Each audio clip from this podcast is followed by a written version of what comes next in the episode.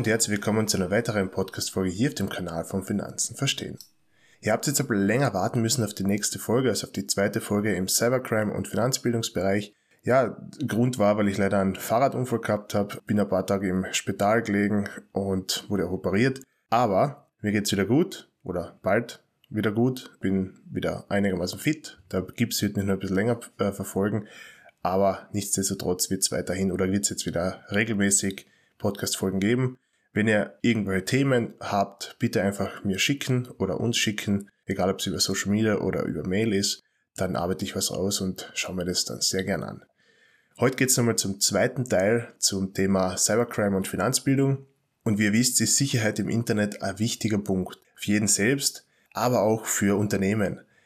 Und das Thema Finanzbildung spielt jetzt einen relativ großen, aber auch oftmals positiven Effekt um nicht Opfer von Cybercrime zu werden. Und heute, wie gesagt, sprechen wir mal über das Thema Cybercrime. In der vorigen Folge, also von vor, glaube ich, drei Wochen, habe ich über Allgemeines sowie Tipps zur einfachen Absicherung besprochen. Heute möchte ich aber noch einmal die verschiedenen und gängigen Kriminalitätsformen im Internet mit verschiedenen Beispielen anführen.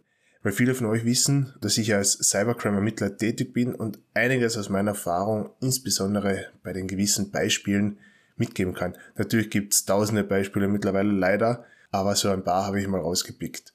Bevor wir aber starten, noch etwas in eigener Sache. Wir freuen uns natürlich immer auf Feedback und eine 5-Sterne-Bewertung von unserem Podcast. Und jetzt legen wir aber gleich mal los. Die häufigste Form von Internetkriminalität ist und bleibt vermutlich auch der Online-Betrug. Den gibt's halt in verschiedensten Formen. Armrisser etwas professioneller oder sehr professionell sogar und wirklich schwer zu erkennen, für den Laien teilweise sogar unmöglich zu erkennen.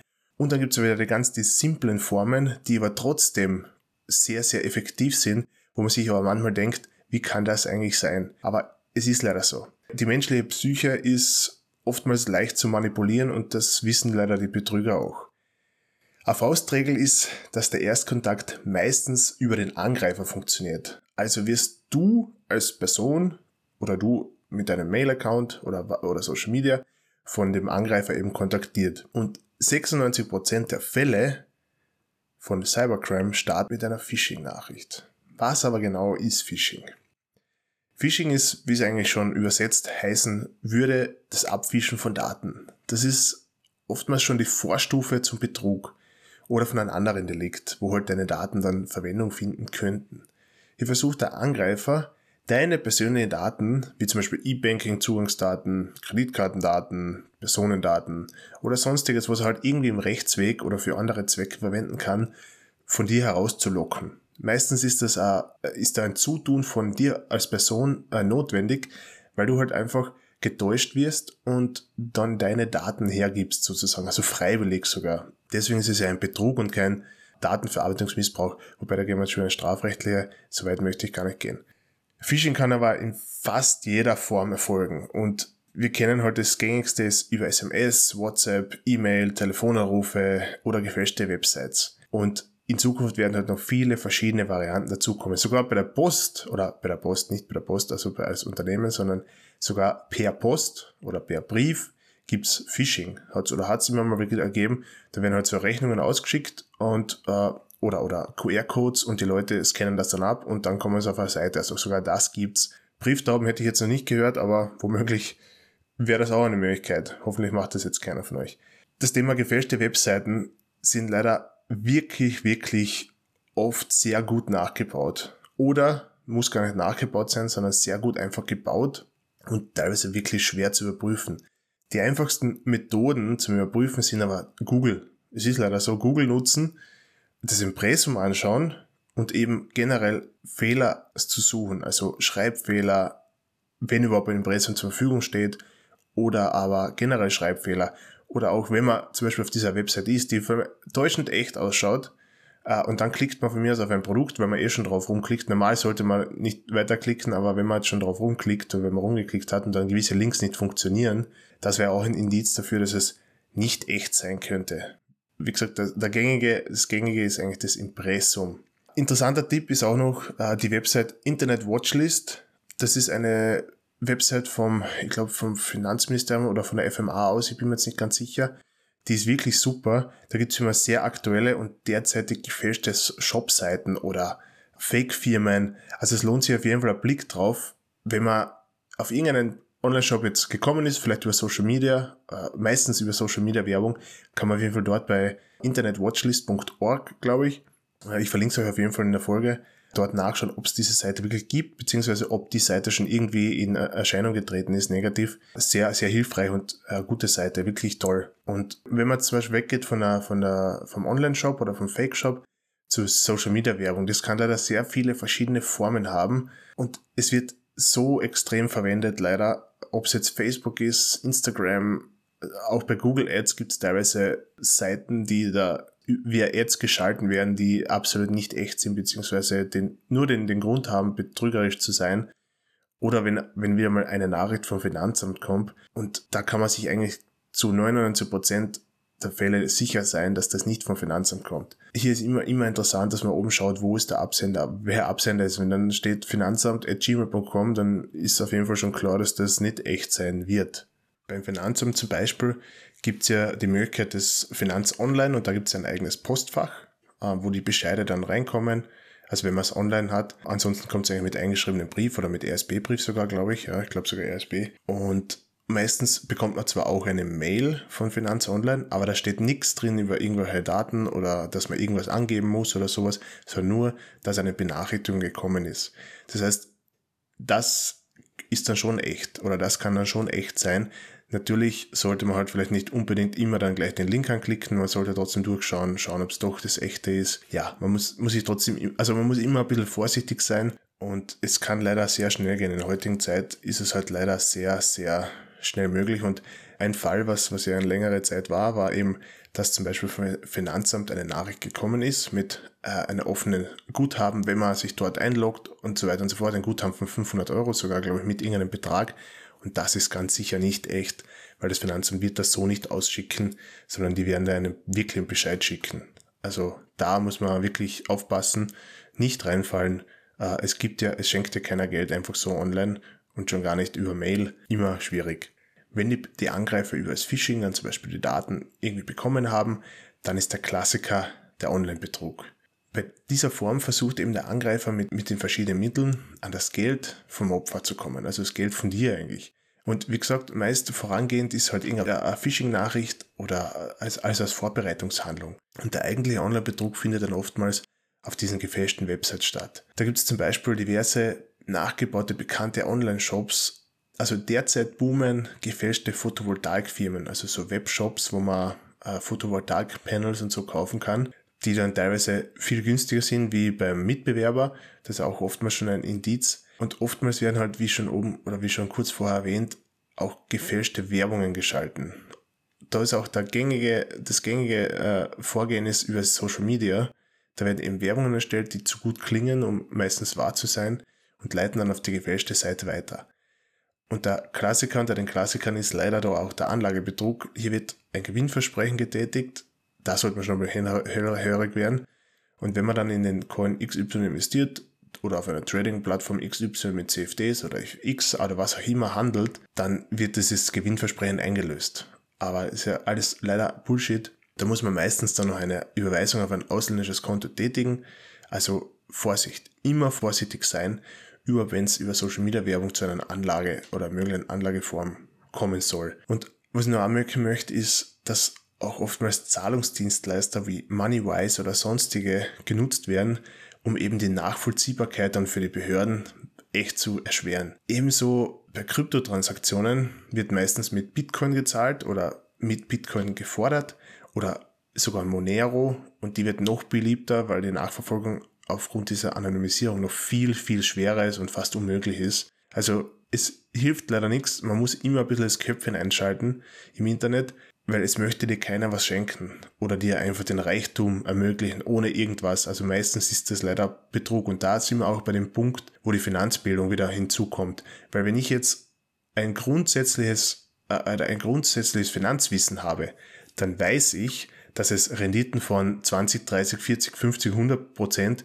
fix oder versprochen nicht gibt. Das ist unmöglich. Natürlich gibt's gibt's Jahre, wo auf einmal eine Aktie oder ein, ein, ein ETF um 10, 20 Prozent steigt. Mag sein, ist, ist, ist auch immer mal wieder vorkommen, aber es gibt auch den, den Unterschied oder den, das Gegenteil, dass es abstürzt. Also auf und ab. Deswegen kann keiner sagen, wie schaut's morgen aus. Außer der, der dir anscheinend die Phishing-Nachricht schickt, ich verspreche dir oder dieses Angebot nur für kurze Zeit, meistens auch mit einem Druck.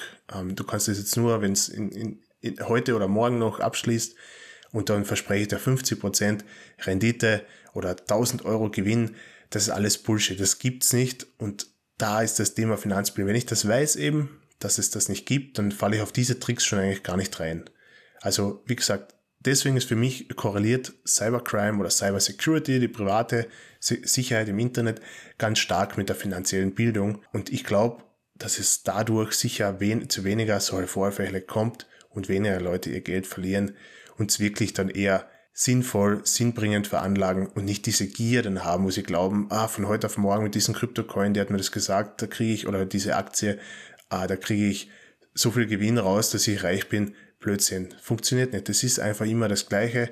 Es ist kein Sprint, es ist ein Marathon, long term. Man muss dabei bleiben, kontinuierlich und das funktioniert sonst nicht. Jetzt sind wir ein bisschen abgeschweift, aber ich finde es trotzdem relativ wichtig, dass man einfach das Thema Finanzbildung auch zum, zu Cybercrime reinbringt, weil Online-Betrug ist eben der größte Punkt und da fällt eben Anlage in diversesten Formen mit rein. Dann kommen wir zum Social Engineering. Das klingt jetzt kompliziert, aber darunter fällt zum Beispiel der Love Scam oder der Finanzagent. Beim Love Scam, das kennt man teilweise sogar aus, den, aus dem Fernsehen, da werden Menschen gezielt ausgenutzt, um vertrauliche Informationen preiszugeben und dann meistens auch Zahlungen zu tätigen. Es handelt sich hier auch um eine Form des Betrugs. Bei der Tat oder bei der Tatvorbereitung werden dann falsche Gefühle und meistens eine Beziehung vorgetäuscht, um ihm das Vertrauen der Opfer zu gewinnen. Irgendwann kommt dann die Frage um Geld oder es passiert irgendwas, wo dringend Geld benötigt wird und hier wird dann auch Druck aufs Opfer ausgeübt. Solange das Geld abgenommen, bis das Opfer keines mehr hat, keines mehr von der Bank bekommt oder auf den Betrug draufkommt. Oftmals ist es dann schon sehr, sehr spät, wenn es draufkommt und da sind schon Kredite abgeschlossen worden oder wirklich das ganze Geld ausgegeben worden, das man hat, in der Hoffnung, dass man das irgendwie zurückbekommt. In der Praxis ist es oftmals der Manager auf der Ölplattform, der leider festsitzt oder der Arzt auf der Ölplattform, der festsitzt und nach Hause möchte und dafür ein bisschen Geld braucht. Ein bisschen Geld ist meistens ein paar tausend Euro. Äh, der Prinz aus dem Süden oder auch die Affäre auf der Raumstation, aber dem ist leider der Kontozugriff für den Ticket für den Heimflug zur Erde nicht mehr möglich. Ähm, dessen braucht er natürlich Geld auf sein Konto. Ja, es klingt echt lustig, gell? es ist aber leider nicht so und mir ist so ein falschen untergekommen und das ist leider wirklich ein Wahnsinn, weil das, das, das kann man nicht glauben. Und was dann noch dazu kommt, ist auch oftmals die, die Info, auch meistens mit, mit Scam in Verbindung, dass der Arzt oder der, der Manager auf der Ölplattform oder wo auch immer, ganz egal, jetzt einen großen Boni bekommen hat in Gold oder irgendwas ähm, und in irgendeinem Ausland, in irgendeinem Land äh, lagern will und das dann dir schicken will. Aber für den Versand, für die Versicherung vom Versand, für den Zoll und so weiter, musst du halt vorab 2000 Euro überweisen. Aber du kannst dann, wenn das Gold kommt, kannst du einen Teil davon behalten. Ist überhaupt kein Thema. Ähm, stimmt auch absolut nicht. Bitte fallt auf sowas nicht rein. Ich weiß, das klingt jetzt alles weit hergeholt und das klingt alles lustig und lächerlich, aber es passiert und es funktioniert. Das ist das Traurige dran. Wie gesagt, ich möchte jetzt natürlich keinen animieren dazu, das selbst durchzuführen, weil solche Sachen äh, da kommt man schon drauf, aber bitte einfach aufpassen. Es gibt wirklich nichts, was es nicht gibt. Unter Social Engineering fällt auch noch der Finanzagent. Hier wird dann eine Person, also Money Mule sozusagen ausgenutzt. Das heißt halt, die Person, also das, das Konto von dem Opfer wird verwendet, um Zahlungen zu erhalten und diese zum Weiterschicken. Und oft ist das im Nachgang zum Laufscam, wo vielleicht die, die, das Opfer nicht draufkommt, dass es ein Love-Scam-Opfer worden ist und irgendwie trotzdem noch eine Beziehung oder Gefühle zu dem Betrüger hat, den er natürlich nie gesehen hat. Und da weiß aber der Betrüger halt schon, wie dick das Opfer, wie kann ich es manipulieren, wie kann ich irgendwie noch mehr rauszu... Äh, Geld hat's keins mehr, aber wie kann ich es trotzdem noch nutzen, die Person, die in Österreich, in Deutschland oder wo immer sitzt, weil die haben ja relativ gute Banken, die sehr seriös wirken auf andere und wie kann ich das, wie kann ich das jetzt nutzen für mich? Und dann wird meistens auch irgendeine Familiengeschichte erfunden, wie der Cousin aus Nigeria oder noch aus irgendwo, ist ganz egal, der eben Geld für den Angreifer nach Österreich überweist.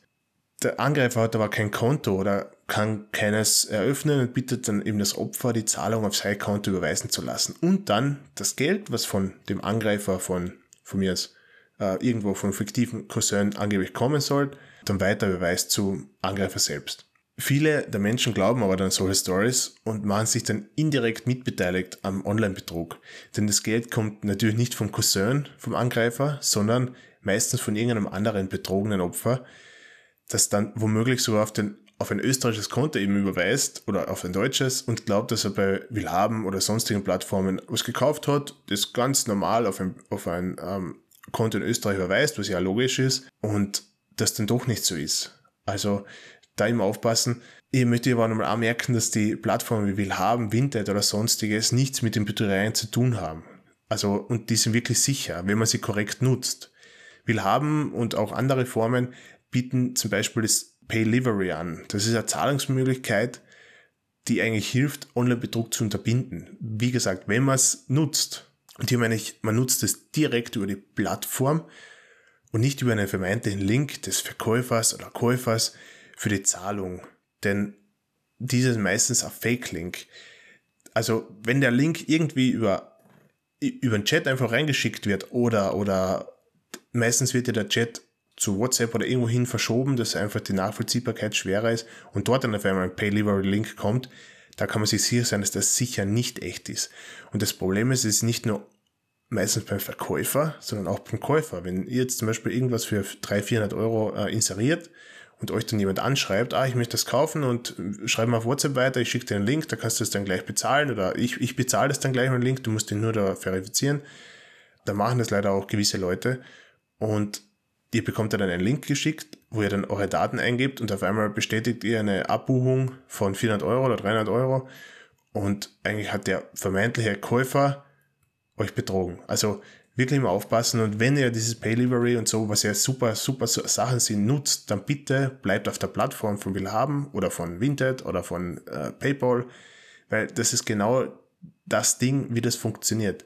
Es funktioniert so, der Kaufprozess wird gestartet, das Geld wird abgebucht vom Käufer, dann wird es gesperrt von Willhaben oder von eben Pay Delivery und erst wenn die Ware angekommen ist, wird es dann freigegeben. Das heißt, und da passiert auch nichts mit äh, man überweist es auf irgendein Konto oder sonst, sondern es bleibt so lang gesperrt, bis das angekommen ist. Deswegen kann es eigentlich oder ganz schwer zu einem Betrug kommen. Natürlich geht es immer wieder, weil es gibt dann die Möglichkeit, dass Leute schreiben, nein, es ist eh schon angekommen, du kannst es freigeben oder kannst es wieder rückbuchen. Machen auch manche nicht auf sowas reinfallen. Es gibt alle möglichen Formen. Glaubt den Leuten nichts, auch wenn anscheinend eine, eine Mail vom Support kommt, von supportwillhaben.gmail.com zum Beispiel, nicht glauben. Bullshit, weil Willhaben hat keine Gmail-Adresse bitte immer aufpassen. Wie gesagt, es gibt nichts, was es nicht gibt. Der nächste Punkt wäre der Identitätsdiebstahl. Hier wird eben durch den Angreifer versucht, die persönlichen Daten von einer Person zu stehlen, um diese dann zu verwenden und sich als die bestohlene Person auszugeben. Bei den Daten kann es sich um, um den Name, Adresse, Geburtsdatum, aber auch die Kreditkartendaten handeln, sowie Bilder vom Reisepass und anderen Ausweisen. Und mit Hilfe der Informationen kann der Angreifer in vielen Fällen online Bankkonten eröffnen, Kredite teilweise sogar abschließen. Da, da ist immer ein bisschen schwieriger, also eher, eher weniger, aber Bankkonten eröffnen mit einem Kreditrahmen, das ist leider ab und zu möglich. Oder natürlich Online-Bestellungen tätigen, meistens auf Rechnung, damit es noch schwerer nachvollziehbar ist. Und so ein Fall kann neben finanzieller Schäden auch zu massiven persönlichen Problemen führen. Die, die Identität kann ja von, von dem Angreifer dann mehrmals verwendet werden. Und natürlich auch langfristig die Kreditwürdigkeit von der echten Person irgendwie nach unten setzen oder und, und das im Nachhinein zu berichtigen, das dauert oft lang und ist ein mühsamer Weg. Daher wichtig, niemals persönliche Daten an Unbekannte weitergeben. Egal wie lieb er oder sie mit euch online umgeht, schickt bitte keine Reisepässe, keine Fotos von den Reisepässen oder von irgendwelchen Dokumenten weil oftmals beim KYC-Prozess sollte eigentlich nicht passieren, also beim Know Your Customer von Banken, wo die eigentlich verifizieren müssen, dass du Person XY bist, können die verwendet werden. Wie das funktioniert und bei welchen Banken das anscheinend so leicht geht, dass man mit einem gekauften, gefälschten, ähm, Missbräuche verwendeten Dokument dort sich äh, verifizieren lasst, das weiß ich leider nicht, aber es funktioniert. Und deswegen immer aufpassen, bitte verschickt keine Bilder von eurer Reisepässe, weil mit denen kann man so viel, so viel Schindluder treiben. Genauso mit den Personalausweisen, Führerscheinen über WhatsApp irgendwem schicken, das ist alles eine blöde Idee. Und das kann auch langfristig wirklich zum Verhängnis werden. Weil die Daten sind dann irgendwo und die können verwendet werden. Jetzt haben wir eigentlich größtenteils äh, die Privatpersonsdelikte oder die, die, die meistens bei den Privatpersonen anfallen, abgearbeitet. Und jetzt möchte ich aber noch einen wichtigen Punkt eben für Unternehmen ansprechen, nämlich das Thema CEO Fraud. Hier gibt sich eben irgendwer, also der Angreifer, ich nenne wieder Angreifer, per Mail oder Textnachricht oder sonstiges als der Chef aus und fordert die Mitarbeiter meistens zu einer Überweisung aufs Konto XY auf. Aber oft kommt das von irgendeiner Fake-Adresse, die ähnlich oder sehr, sehr ähnlich äh, ausschaut wie die vom Chef, beziehungsweise das kopiert worden ist und, und ja, wie auch immer das passiert. Also oftmals liegen auch schon schwere Sachen vor im Unternehmens, äh, in der Infrastruktur, aber jetzt geht man davon aus, dass einfach eine Mail kommt ähm, mit den Daten, was man vielleicht auf der Webseite findet zum CEO. Und hier ist dann genau zu schauen, wenn da zum Beispiel eine, An ein Ansuchen kommt, ob diese mitgelieferte IBAN wirklich die echte ist. Und wenn du drauf, wenn du zum Beispiel von Firma oder von einer Firma kommt das oder vom Chef und da kommt jetzt äh, die Meldung, zum Kunden XY, dort musst du jetzt endlich die Überweisung tätigen, weil der hat jetzt die Leistung, äh, der hat die Leistung jetzt erhalten und jetzt müssen wir bezahlen und so weiter. Also wir haben die Leistung erhalten und jetzt müssen wir bezahlen. Und der schickt dann eine IBAN, wo auf einmal PL steht, Polen oder, oder irgendein anderes Land und die Firma sitzt da in Graz, dann sollte man dorthin nicht überweisen, weil das wird, das ergibt dann überhaupt keinen Sinn. Also das wäre jetzt natürlich ein leichtes Beispiel. Deswegen ist auch immer über bei großen Summen wichtig, die IBAN oder die Zahlungsmodalitäten genau zu, zu prüfen und vielleicht gegebenenfalls nochmal mit dem Chef Rücksprache. Hast, hast du mir das jetzt wirklich geschickt? Ist das wirklich, warst das wirklich du? Und wenn er dann sagt, ja, das war ich, dann passt sie. Und wenn's, wenn er sagt, na, das war nicht ich, dann Gott sei Dank, weil dann sind vielleicht ein paar tausend, äh, ja, nicht verloren gegangen oder ein paar Millionen. Man, manchmal ist ja das Problem, es gibt ja wirklich tatsächlich Gespräche mit Firma XY zu einer Bestellung und es gibt ja dann echte Zahlungsaufforderungen. Und die werden dann oft vom, von Angreifern irgendwie abgefangen oder ausgetauscht. Jetzt muss ja nicht nur in eurer Infrastruktur sein, es kann ja auch beim Kunden sein, dass irgendwas nicht passt. Und dann wird versucht, einfach die Zahlung, die im Prinzip echt ist, einfach umzuleiten auf ein anderes Konto. Das heißt, der jeweilige Kunde oder die jeweilige, das jeweilige Unternehmen, das die Zahlungsaufforderung geschickt hat, das ist gar nicht der echte Kunde. Wie gesagt, immer äh, lieber einmal mehr überprüfen, einmal mehr genauer schauen, äh, als einfach zu überweisen. Das be bekannteste Beispiel ist ja das börsennotierte Unternehmen FACC. Und hier geht es ja um einen Schaden von über 50 Millionen Euro. Und das war vor einigen Jahren und das wird eben auch vermutet, dass es sich dabei um einen CEO oder President Fraud gehandelt haben soll. Wie der natürlich genau abgelaufen ist, kann, kann ich leider nirgendwo finden. Aber es gibt ein paar ähm, Artikel dazu und in den meisten Fällen läuft es aber so ab, wie oben angeführt. Deswegen ist es auch unfassbar wichtig, dass auch Mitarbeiter auf diese Thematik geschult werden. Denn nur so kann ein wirklich hohes Maß an Schutz gewährleistet werden, wenn alle mithelfen. Und wie gesagt, wichtig ist, nie unbekannte Links öffnen, nie unbekannte Dateien herunterladen oder nie, also nie irgendwelche Personen, also an irgendwelche Personen deine Daten übermitteln, Reisepässe schicken, Bilder von deinen, äh, von dir schicken oder Daten von der Firma. Also ganz wichtig. Und das waren eigentlich die gängigsten Formen der Internetkriminalität im weiteren Sinne. Es gibt aber noch Cybercrime im engeren Sinn. Und dabei handelt es sich erst, es erst dann um die bekannten Hacking-Sachen und die anderweitigen Angriffen. Und hier wird aber meistens das System als Opfer und nicht die Person selbst äh, geführt sozusagen. Also der jetzt noch zuhören möchte, sehr gerne. Ähm, ich werde jetzt noch kurz aufzählen, DDoS-Angriffe oder Denial of Service-Angriffe, da werden eben Server mit Millionen Zugriffsanfragen überhäuft, bis diese abstürzen. Vor einigen Jahren war das eine gängige Praxis, heute ist es, sind unsere Handys bereits hochtechnologisch und leistungsfähig. Somit wird auch sehr, sehr viel Leistung und hohe Serverkapazität benötigt, um eben solche Angriffe durchzuführen. Aber es ist natürlich möglich. Je stärker unsere Systeme werden, desto stärker ähm, können sie angreifen, aber auch angegriffen werden, äh, beziehungsweise sich verteidigen, aber auch angegriffen werden. Es ist immer, es ist ein bisschen ein Kampf gegen Windmühlen, aber es hat immer so Botnetze gegeben, also so ein Zusammenschluss von Tausenden von Servern, äh, die halt gekapert worden sind von Angreifern, mit denen dann auf einen Server attackiert worden ist, dann ist das natürlich auch möglich, dass da auf einmal das alles abstürzt. Ist aber heute nicht mehr so gängig, kommt, kommt ganz drauf an. Hacking, das ist der Klassiker, was man so überall kennt, was man so sich denkt. Ähm, es ist der unbefugte Zugriff, also ich gebe ihm keinen Zugriff, sondern unbefugt auf ein Computersystem oder einen Account, ohne eben vorher die Zugangsdaten zu wissen. Hier wird meistens eine Hintertür von einer Software ausgenutzt oder, oder schlecht gewartete Systeme. Es ist halt immer wichtig oder immer ratsam, Updates zu machen und auch das Antivirensystem am aktuellen Stand zu halten und so weiter und so fort. Viren in welcher Form auch immer können deinen Computer oder dein Smartphone beschädigen oder unbrauchbar machen. Es gibt so viele Formen davon. Gott sei Dank gibt es auch oder viel Software, das dagegen spielt. Natürlich kann man einen hundertprozentigen Schutz niemals gewährleisten, das kann keiner. Und da passiert es genauso, dass man meistens einen Link bekommt, Schadsoftware zum Runterladen, äh, über die Downloads von gefährlichen Webseiten auf dein Gerät oder wie auch immer. Dann kannst du einen Trojaner drauf bekommen, der wird dann installiert äh, oder tut sich selbst installieren und dann kann, kann es sein, dass der komplette Computer verschlüsselt wird, also dieser klassische Verschlüsselungstrojaner und dein Computer und die ganzen Daten. Du hast keinen Zugriff mehr auf die Bilder, auf die Daten. Dann wirst du auch nur erpresst. Das heißt, erst wenn du eine Zahlung leistest, wird das wieder entschlüsselt. Meistens ist es ein, ein Ding, was bei Firmen durchgeführt wird, solche Verschlüsselungssachen, weil die natürlich viel mehr zahlen können als Privatkunden. Und es geht im Endeffekt immer ums Geld. Es ist heutzutage schon Crime as a Service leider. Das heißt, die Angreifer verdienen Milliarden damit. Und das wird uns in Zukunft noch viel, viel stärker betreffen. Und oftmals ist wirklich die Eintrittsbarriere eine klassische Phishing-Mail, eine klassische, klassische Unachtsamkeit von einem Mitarbeiter, vom Chef, von wem auch immer, der einfach dieses, diese Möglichkeit ins Unternehmen reinholt.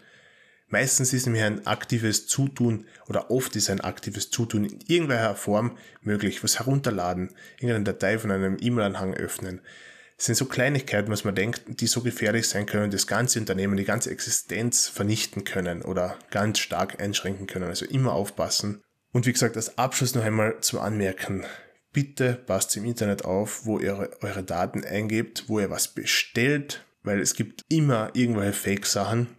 Nehmt nicht, weil es jetzt das Nike-T-Shirt 10 Euro bei dem XY-Shop kostet und bei Nike kostet es auch 50 Euro. Bitte kauft es nicht dort bei dem Fake-Shop, weil Wahrscheinlich zahlt dann mehr als vorher, weil das wahrscheinlich nicht echt ist. Gebt nicht immer eure Kreditkartennummern mit der zugehörigen Prüfziffer ein. Schon gar nicht auf Seiten, die ihr per Mail oder SMS oder so bekommen habt oder die euch einfach aufgefordert haben, diesen Link anzuklicken, weil DPD äh, oder was auch immer oder weil Post und gebt dort nicht eure Kreditkartendaten ein, weil wenn ihr von der Post, angenommen ihr bekommt jetzt von einer Post oder von der Post, von der DPD eine Nachricht, euer Paket ist da Ihr müsst aber nur noch die Adresse ändern und dafür müsst ihr auf den Link klicken. Das klingt noch irgendwie legitim und auf einmal müsst ihr bei der Adressänderung Geld zahlen und eure Kreditkartendaten eingeben.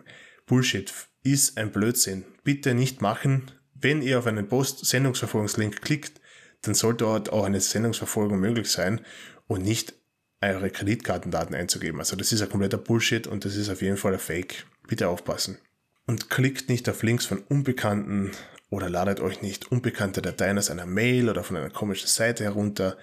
All das kann euch eure Daten und euer Geld kosten oder beides.